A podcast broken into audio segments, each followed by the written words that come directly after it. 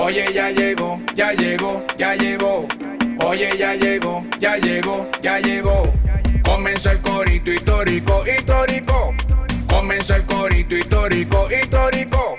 El podcast en idioma de la calle, si no lo conoces, mejor que te calle. Esto es para gente común y corriente, de lo que sucede, siempre está pendiente. Con Javier Lara y Dorian Márquez. Así que para la oreja que no repito, óyeme.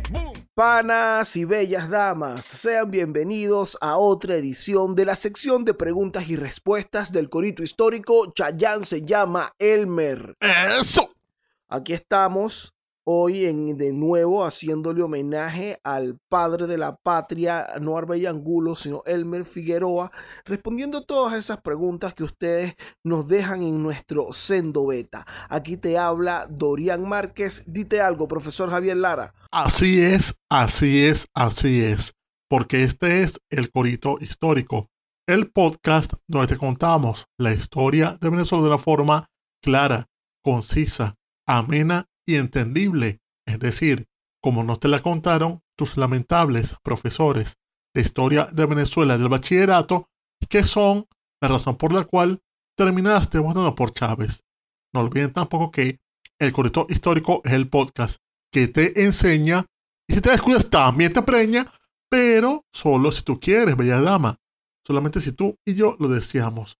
Porque no hay una cosa por la que movemos más en este espacio que por el consentimiento, la práctica de relaciones sentimentales y sexuales de forma consentida y consensuada, porque no está bien obligar a nadie a que te ame, porque eso solamente resulta en cárcel, en lesiones o hasta en la muerte. Y es de nuestro interés que nuestros oyentes sigan libres, sigan vivos y sobre todo no estén padeciendo de ninguna dolencia. Porque es también nuestro interés que le hagan caso a las enseñanzas de los ídolos del vallenato como Diomedes, como Celeste Dangond, o como Jorge Celedón, que dicen que las cosas salen bien, es cuando se hacen pues consentimiento. Eso es correcto, consentimiento para ser como dijo Elmer Figueroa, para amarnos bien. Eh, aquí, bueno, como siempre, traemos una serie de preguntas bien chéveres, bien interesantes, de dudas que han planteado nuestro hermoso público, nuestros coristas históricos. Y bueno, eh, antes de darle chispa, candela y fuego a esto, si esta es la primera vez que tú le llegas a este podcast, es necesario que sepas que nosotros salimos, primero salimos en YouTube. En el canal de Daniel Lara Farías Presenta. Ahí tú encuentras el corito histórico. Tenemos una caja de comentarios. Te puedes suscribir al canal. También nos puedes encontrar en todas las plataformas digitales, Spotify, Apple Podcast, Google Podcast, eBooks, también como el Corito Histórico. Pila de sitio donde nos puedes escuchar. ¿Dónde más, pana mío? En la página web www.elcoritohistórico.com. Allí pueden ir directamente a enlace al episodio y aparte de encontrar los enlaces mencionados anteriormente, pueden descargarse directamente a sus equipos, sea a su tablet, a su laptop, a su smartphone, hasta su canaimita, no hay problema con eso. Se lo pueden descargar directamente. Si tienen internet deficiente, ustedes buscan por ahí algún wifi libre, unos datos prestados de un pana, solo descarguen que si en 20 minutos y ya lo tendrán para escucharlo cuando y donde quieran cuando quieran, les falte luz o les falte internet, lo tendrán ya en su equipo. También en esta página web está la sección de channel, se llama Elmer, para que dejen sus preguntas para esta sección. Ustedes primero se registran, o sea, ponen su. Se inscriben con la cuenta de Google, se registran y después de allí hacen sus preguntas. Que por favor les hacemos recomendación que sean preguntas breves, que no quieran preguntar cinco cosas a la vez, o sea, pregunten de una en una y sobre todo traten de que no sean temas repetidos, o sea, ustedes pueden chequear si se ha respondido alguna cosa que ustedes tengan planteada en la gestión de preguntas respondidas, simplemente haciendo una búsqueda.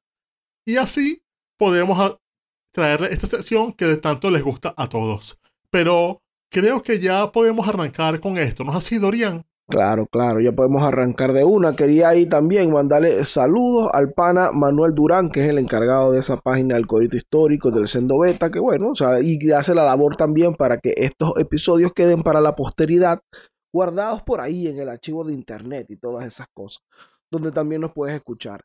Mira, vamos a darle chispa, candela, fuego. Vamos a darle de una a este asunto. Es más, arranca tú de mano. Ok, voy con la primera pregunta. Aquí voy. Fuego. Se tiene registro de cómo Simón Bolívar y su hermano Juan Vicente trataban a los esclavos de su hacienda. En la serie de Bolívar, los representan como excesivamente bondadosos. Esto lo pregunta Ángelo de Nombre.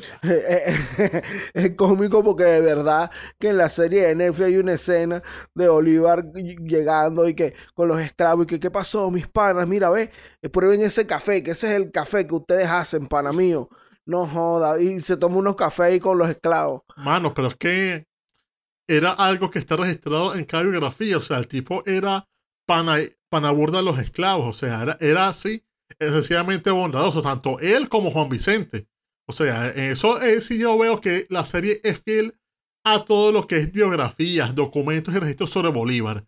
Es algo que quedó claro, es tanto, tanto el niño Simón como el niño Juan Vicente, los hijos menores de la familia, trataban a los esclavos como familia porque precisamente ellos habían sido prácticamente criados por los esclavos. O sea, ellos eran muchachos sin padre primero que nada. O sea, quedaron huérfanos de padre, o sea, hablar que huérfano de padre que decía a los tres años. O sea, no, tuvo ni tiempo de conocer a sus padres. Y menos mal, porque ya comentamos en el sobre el padre de Bolívar, lo la terrible persona que era este señor. Entonces fue como un favor que le hizo ahí. Y también pasó que Concepción Palacios lo, lo dejó huérfano bien temprano. O sea, esa mujer murió cuando Juan Vicente tenía 11 y Simón tenía 9. Y también pasaba que esa mujer era una mujer mantuana de su época más encargada de los negocios, de toda la vida social, que de criar a los muchachos. Por lo cual, ¿qué hizo ella? Bueno, dejó a cargo de los muchachos a su esclava mayor, o sea, dejó a cargo ahí a la Hipólita, que no solamente es que los crió, sino que también los amamantó. O sea, ya la tenían ahí, que acababa de parir, y bueno, que al momento me termina el muchacho. Ah, ah, críame. O sea, todo eso lo tengo que, que hacer. Qué recho que el gobierno agarró y sacó que misión negripólita para atender indigentes, drogadictos y locos, que es más o menos como ellos consideran que es Bolívar y Juan Vicente, y que mira, Hipólita, cuida ahí esos dos carajitos locos. Bueno, pero es que eran niños problemas, por eso son los carajitos locos. Sí, vale, con razón. Tiene... Así no. María Concepción Palacio. Qué bolas, weón. Ok, pero, Ojo, o sea, dentro de todo, la crianza con los esclavos, digamos que ayudó mucho en lo que sería la psique del libertador, o sea, esas ideas de igualdad, o sea, de, de sentir de verdad como humanos a los esclavos. Oye, eso le quedó allí. O sea, eso no, eso no lo ves en otros canales, o sea, lo ves porque este hombre se criaba con ellos, o sea, tenía a la Hipólita como su, como su, su madre, también tenía a la Negra Matea, que era prácticamente la niñita que jugaba con ellos. O sea, porque Matea tenía que decir que, que si cinco años más que Bolívar. Entonces Matea era el que estaba ahí que si, vamos a jugar a la escondita, vamos a hacer esto. O sea, era la muchacha que los entretenía. Y también, bueno, el caso de Dionisio Bolívar que nos mostraron esa serie también. O sea, Dionisio Bolívar, el esclavo hijo de Matea, él estaba por ahí, era como que el muchacho más contemporáneo con Simoncito. O sea, andaba con, con él por ahí jugando, vacilando, tocando tambores y vaina. Y como ya una vez mostramos en un episodio también de Elmer, está eso en el registro. O sea, Dionisio Bolívar existió. No solo es que existió, sino que el muchacho claro, claro. el libertador. Hasta el punto de que en ese episodio comentamos que está en el archivo del libertador. O sea, cuando los logros que trabajan en esa vaina lo tengan online, uno puede consultar esa página. Pero efectivamente, allá hay una carta que es una orden de Bolívar donde le da la baja al ejército a Dionisio. O sea, está bien detallado porque se le dio el orden, la, la baja, que era porque el carajo se agarró como unas gorras estrechas o algo así. se agarró unas gonorreas. ¿no? Y que además está esta carta de Bolívar para Anacleto diciéndole, eh, pale, mijo, mira, dale ahí unas parcelas al pana Dionisio. Exactamente, o sea, hay que hacer un registro de cómo el carajo trataba con sus esclavos y la depresión que les tenía.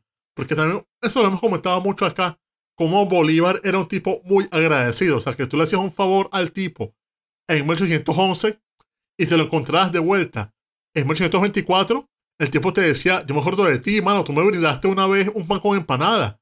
Es más, agarra ahí esta bolsa de oro, ¿vale? Que me dieron en Perú y coño, esa vaina vale, esa vaina, tenla ahí por ese pan con empanada que me diste. O sea, que tenía hambre de ese entonces personas exquisites. Entonces, bueno. Entonces, esas vainas, ese trato familiar y sobre todo ese agradecimiento es claro allí, está bien retratado en esa serie. Buena esa. Pero bueno, esta es la cuestión con el trato de, de los hermanos Bolívar a los esclavos. Si era real todo esto. Hasta la muerte. Está bien, está bien. No, y, y, también es muy verosímil eh, que, que pueda ocurrir, porque yo siempre cito en este caso de los esclavos aquel documento, el informe de Olavarriaga, que siempre dice, wow, pero a que a los negros le falta coñazo. Entonces, no es raro que, bueno, en la familia Bolívar, y dado ese contexto en el que crecieron, eh, hayan sido panas, pueden sido panaderías. Fíjate, yo, yo, me voy, yo voy a responder aquí una pregunta que hace Enderson Padilla. Él dice, mis panas, podrían hablar de las cinco batallas de Maturín. No encontré mucha información de ellas. Dorian, llégate para los guaritos para brindarte unos perros. Está, hay pila de corista histórico, ¿viste? En Maturín, en la ciudad distinta. Oye, pero qué raro. bueno, eso quiere decir que lo estamos haciendo bien, pese a todo lo que yo hablo de la ciudad que ya es de, dominio público que no me gusta. Bueno, Anderson, puede ser que un día yo me llegue para mi querido Los Guaritos. Qué gran sitio Los Guaritos allá en Maturín, porque es un lugar en donde puedes encontrar alrededor de tres licorerías en cada cuadra. Allá lo que hay el licorería chino. Entonces, bueno, muy, muy práctico. Oye, pero parece un buen sitio para ser Maturín.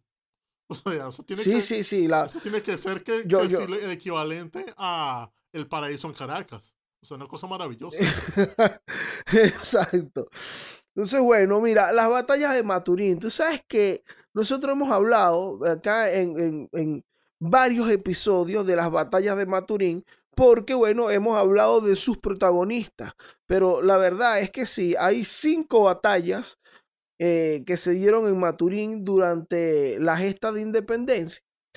Y es interesante, hay una particularidad de que Maturín se ganó una fama de inexpugnable, de que mira, entrar para Maturín eso es un peo.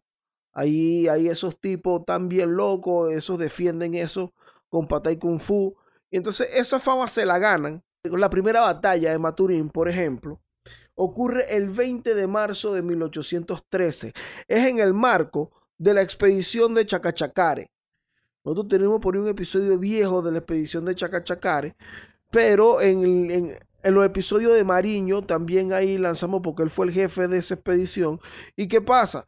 Que en la primera batalla de Maturín, cuando eh, los orientales desembarcan allá en Guiria y empiezan a batallar y a tomar territorios, bueno, José Francisco Bermúdez toma la zona que en esto que de Irapa y de Guiria y mandan también eh, a Manuel Piar acompañado de Bernardo Bermúdez, el hermano de José Francisco, a tomar Maturín. Entonces, bueno, allá se recupera Maturín y la primera batalla, se, como comenté, es el 20 de marzo de 1813, que es cuando va Antonio Suazola. Hemos comentado por ahí de Suazola también y de su participación. bien malo. Sí, que era un tipo eh, eh, reseñado como muy cruel. Y Suazola se llega a Maturín, pues, a, retomar el, el, control. Pero ¿qué pasa? Que ahí estaba, bueno, Manuel Piar con, con, los muchachos que venían además inspirados desde Chacachacare y defienden la ciudad, que el escenario en donde ocurre la primera batalla de Maturín es realmente lo que, lo que es hoy el Bajo Guarapiche.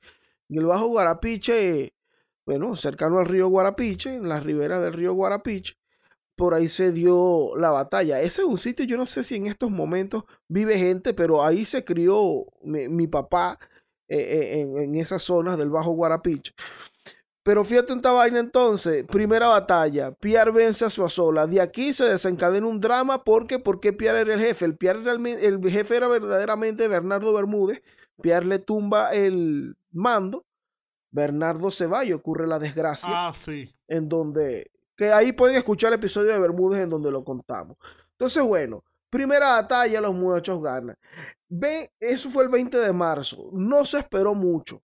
El 11 de abril de 1813 se da la segunda batalla de Maturín. esta vez envían a un carajo llamado Lorenzo Fernández de la Hoz, que lo habían enviado a Cumaná primero a hacer la representación de Monteverde y fue el parte de los que viola la capitulación y todo este asunto por allá. Mandan a Fernández de la Hoz con Remigio Bobadilla y que mira, allá están unos tipos, un tipo como de Curazao y todo eso, el tipo y, eh, no, y que no pueden tomar Maturín, ¿cómo va a hacer eso? Van con alrededor de 2.000 hombres, unos 1.800 hombres, los realistas. En Maturín está Piar, bueno, se convierte en el caudillo, en el jefe ahí, eh, eh, en el tipo con más ascendencia sobre la tropa, pero tiene, son como unos 500 hombres, Piar, y con todo y eso, bueno, consiguen rechazar el ataque y que verga, no podemos entrar a Maturín.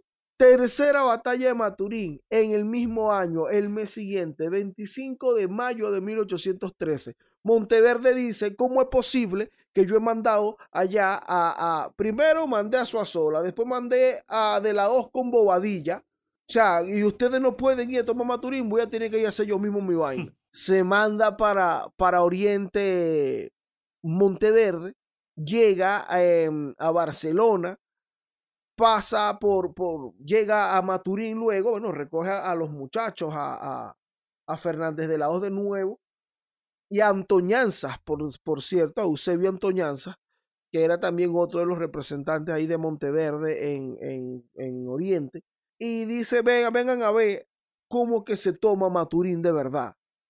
Cuerda de boca abierta. Entonces se llega el hombre para ah, Maturín en mayo de 1813. Esta es la conocida batalla del Alto de los Godos. El Alto de los Godos es un sector allá ahorita en, en Maturín tengo familia por ahí en Alto Los Godos. Y bueno, por ahí ellos se dieron su pila de golpe. La tropa de Monteverde con Manuel Piar, que seguía al frente de esa tropa. Y la pela fue tan grande que sostiene una eh, eh, investigadora de la Universidad de Gran Canaria, que por ahí lo comentamos en el episodio de Monteverde, que el tipo quedó loco. Ah, sí. El, me acuerdo de eso, que el tipo quedó tocado de la mente y de ahí fue como el primer dominio que cae el, fue como principio del fin de su carrera militar, porque después de ahí el show de derrota en derrota hasta que, bueno, finalmente se enfrenta a Deluyer y ahí termina pateado y, y mandado para su casa. Lo, y, el tipo, además que sale de ahí y, y, luego se queda en Puerto Cabello, o sea, intenta mandar y ya desde Puerto Cabello y salir por ahí, entonces era errático en lo que decidía. Y bueno, la básicamente lo deponen. Sí, se le alza a la gente y bueno. Se le alza a la gente. Entonces, eso es producto de la tercera batalla de Maturín, de la batalla del Alto Los Godos. O sea, dejaron loco Maturín. Seguramente es que le lanzaron cinco panes con empanada y bueno, nadie se recupera de eso. La cuarta batalla de Maturín es 7 de diciembre, de, de septiembre, perdón, de 1814.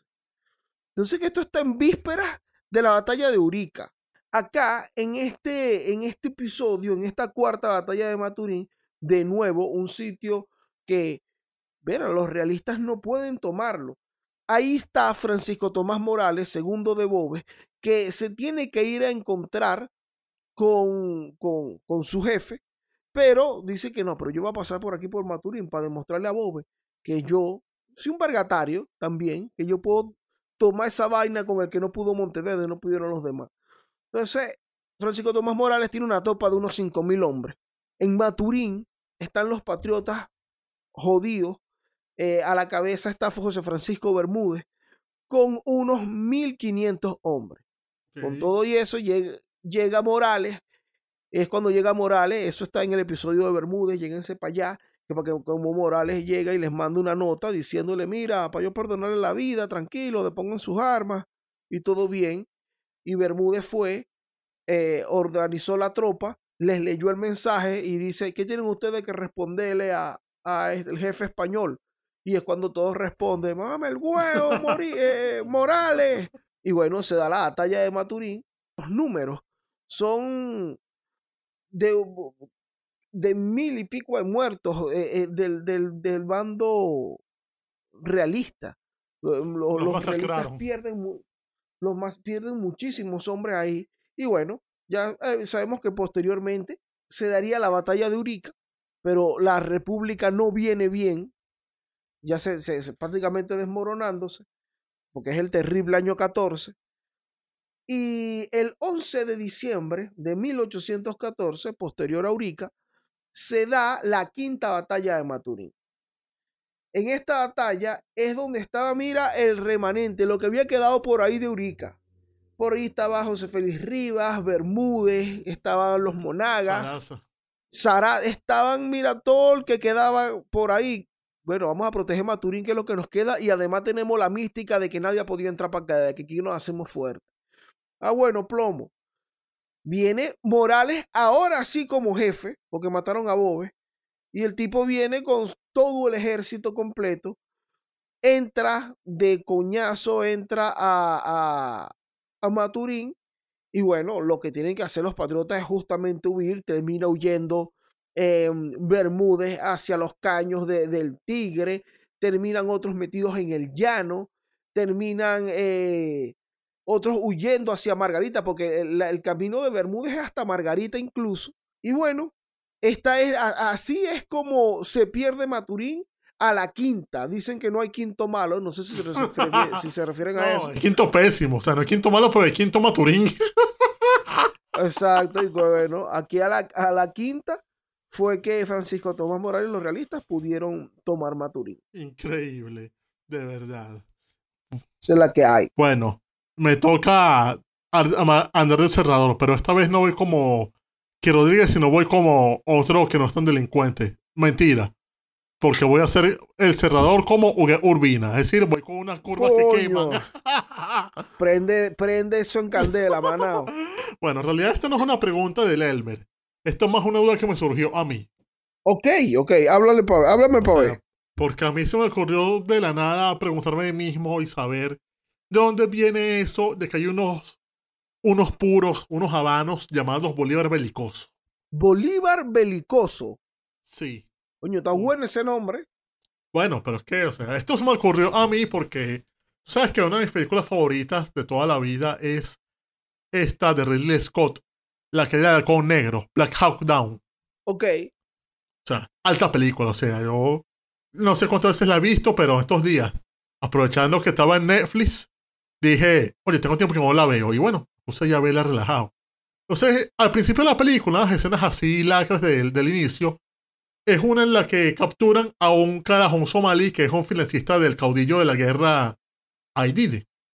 Capturan al tipo y lo llevan hasta el general, el comandante Garrison. O sea, el comandante americano se acerca al tipo le dice, buenas, ¿cómo está la vaina? ¿Quieres fumar? Le ofrezco unos tabacos. Y le, yo le saco unos cigarros ahí y el, el, el carajo este financista le dice, no, yo tengo aquí los míos, estos son... Y que, no, pero estos que yo tengo aquí son muy licosos. Esos también, esos son hechos en Cuba, no son vainas de Miami. Y es como que ya va. Hay unos tabacos famosos llamados Bolívar Belicoso. ¿Qué vista es este? Y, bueno, me puse a averiguar. Y efectivamente, no, no fue un invento de Ridley Scott. Existe una famosa marca de habanos que según los conocedores de eso, que es esa vaina de fumar tabacos y vaina, hace unos puros exquisitos que son los llamados Bolívar Belicoso. ¿Y cómo viene esto? O sea, ¿cómo es unos vainas que se belicoso? Bueno, en el año 1901, un tipo llamado José Rocha, que vivía en Londres, y de repente, el tipo nació en Cuba, pero se fue a Londres y por cosas de la vida, el tipo en Londres vio como que el beta del tabaco era lo que valía la pena, y entonces se acordó que él era de Cuba y dijo como que, oye, pero si aquí el tabaco en, en Europa se vende bien, ¿por qué no voy para Cuba, para Cuba que ya la gente fuma que jode ese bastante tabaco? Esa vaina crece en todas partes. Agarro, creo tabaco y lo vendo acá. O sea, podría hacerme rico. O sea, yo podría como que ser más rico con Cristo Bobo, digo yo. y entonces, este pana se va a Cuba y como a los 20 años registra la marca de cigarros llamada Bolívar. Él nombra esto porque efectivamente Simón Bolívar era el imaginario colectivo latinoamericano, especialmente también el cubano, una persona popular. O sea, se habla de que, por ejemplo, por los años 1820 y pico y 30, había muchas pintas en el de La Habana que decían Bolívar viene, viene la independencia y vainas. O sea, era una cosa que el fantasma de Bolívar recorría Cuba. Hasta el punto que, bueno. Y el tipo de verdad que era bien famoso. Nosotros tenemos un episodio por ahí donde mencionamos los pueblos que hay con su nombre y todavía el tipo vivo, habían pueblos con su nombre ya en los Estados Unidos. Exacto, y no, y se popular. en Francia, se reseñaba en Grecia. Son una locura. Pero la cosa es que incluso Bolívar influenció a tipos como José Martí, o sea, que años después somos tener el tema de la, de la emancipación de Cuba. Y entonces esa cuestión estaba ahí en la mente cubana. Y bueno, ese tipo era esos tabacos dice, no, vas tacos Bolívar, chicos. Y entonces, bueno, sobre todo porque también Bolívar era un tipo que lo que se asociaba con él era el coraje, la valentía, la victoria, todas esas vainas que decían, a los usted es nombre brigatario, o sea, se llamaron Bolívar porque Bolívar es pura vaina de ping. Y bueno, él decía porque también esto va a ser porque estos cigarros son de sabores poderosos como el Libertador, son robustos y de gran sabor. O sea, es un beta ahí de que, wow, esto es altamente comerciable. Y bueno, el pana entonces hizo producción de, de tabacos, hasta el punto que, bueno, cuando el carajo muere en el año de 1954, la empresa tenía alto valor y la compró otra empresa de tabacos, llamada Cifuentes y Compañía. Y bueno, también siguió manteniendo como la línea de tabacos porque era muy famosa. E incluso cuando llegó la revolución a Cuba, que bueno, sabemos lo que pasa con la revolución, expropian las empresas y vaina. Esta empresa no fue que la. Bueno, sí la expropiaron, se sabe eso. Pero a pesar de que la expropiaron y toda la vaina, siguió siendo rentable. O sea, siguió siendo una empresa que, con ese renombre que tenía, era una de las pocas cosas que se exportaba bien en Cuba. O sea, otras cosas que se exportaba, seguían vendiéndose en Europa y vaina. Y coño, la marca no tuvo ese coñazo que tuvo que si las empresas de, azúcar en Cuba o, o, del ron. O sea, la marca se mantuvo hasta el punto de que, bueno, es, digamos, uno de los productos positivos de exportación de Cuba. O sea, porque Cuba siempre exporta muchas cosas malas como el comunismo, como la esclavitud de doctores, como los equipos de béisbol que se van con, con 15 y vuelven nada más con un pitcher y dos shortstop. Bueno, la verdad es que los tabacos Bolívar, son un producto positivo, así como las mujeres culonas y, la gente que cuida el comunismo. Bueno, son una cosa buena de Cuba. Y esto del Bolívar belicoso es solamente un producto de la marca, porque, o sea, el Bolívar belicoso es un tabaco de esos, de esos que se es como un tabaco de gente rica, porque de esos, de esos que, hasta, que se, hasta se cortan. claro, claro. Porque hay, por ejemplo, también otro que es el llamado los belicosos finos. Hay uno más grande que es el llamado Bolívar Libertador.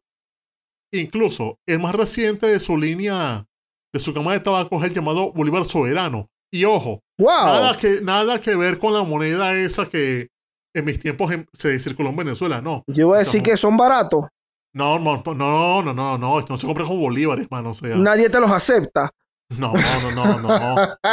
o sea, esto tú tienes que comprarlo, imagino que en dólares o en euros. Wow. O sea, esto es una vaina de calidad. Bueno, creo yo, porque o sea, yo, no fumo ni nada. Pero, o sea, esto es una vaina de gente rica esa que compra eso y a la vez fuma tabaco, se toma un ron ahí de, de buena marca, hace esos rituales de esa gente que fuma tabaco, pues. O sea, es una vaina bien interesante ese mundo está bien interesante el Bolívar belicoso, ¿vale? Y que además tiene una referencia, o sea, está directamente relacionado con lo, con, con o bueno, representada la imagen con Bolívar y que además aparezca en la calle del Halcón Negro. Peliculón. Coño, vale, está, bien, está bien interesante esto. Entonces, bueno, yo así nosotros cerramos este episodio con el Bolívar belicoso. Exacto. Si son de esos gente que fuma y vaina, y se pueden gastar unos cuantos reales ahí, bueno, no duden en hacerlo, o sea, porque se ve que es una experiencia para esa gente que fuma, algo que debe valer la pena. O mejor no lo hagan, o sea, dejen el cigarro, que esa vaina es mala. Mira, eh, recuerda, para mí o para mía, todos coristas históricos, que si les gustó este episodio, si se vacilaron estas preguntas, eh, pueden dejárnoslo saber a través de nuestro sendo beta, en donde pueden hacer tú también tus preguntas y nosotros te las vamos a responder en un episodio. Y también a través del canal de Daniel Lara Farías, allí cuando nosotros salimos en YouTube, tú nos puedes dejar tu comentario. Eh, si te gustó esto y nos deja tu like y nos deja tus cinco estrellas, papá, ahí en, en Spotify. Y en las plataformas digitales, Google Podcast y todo esto. ¿Qué más para mí? Bueno, que también sí, bueno, ya dijiste lo de las plataformas, dijiste lo de los, lo de la página web, dijiste. No. Ah, claro, o sea que también pueden visitar la página web www.elcorishistórico.com y también en esta página web pueden entrar a la sección de se llama Elmer, a dejar sus preguntas para futuros episodios, una vez se registren, una vez hayan chequeado que su pregunta no ha sido ya tratada, ustedes hacen la pregunta, una sola a la vez, y bueno, les responderemos en un futuro episodio vacilando y coreando con todos ustedes. Pero bueno, panas, este fue el Chayanne se llama Elmer, número 59, me quité ya.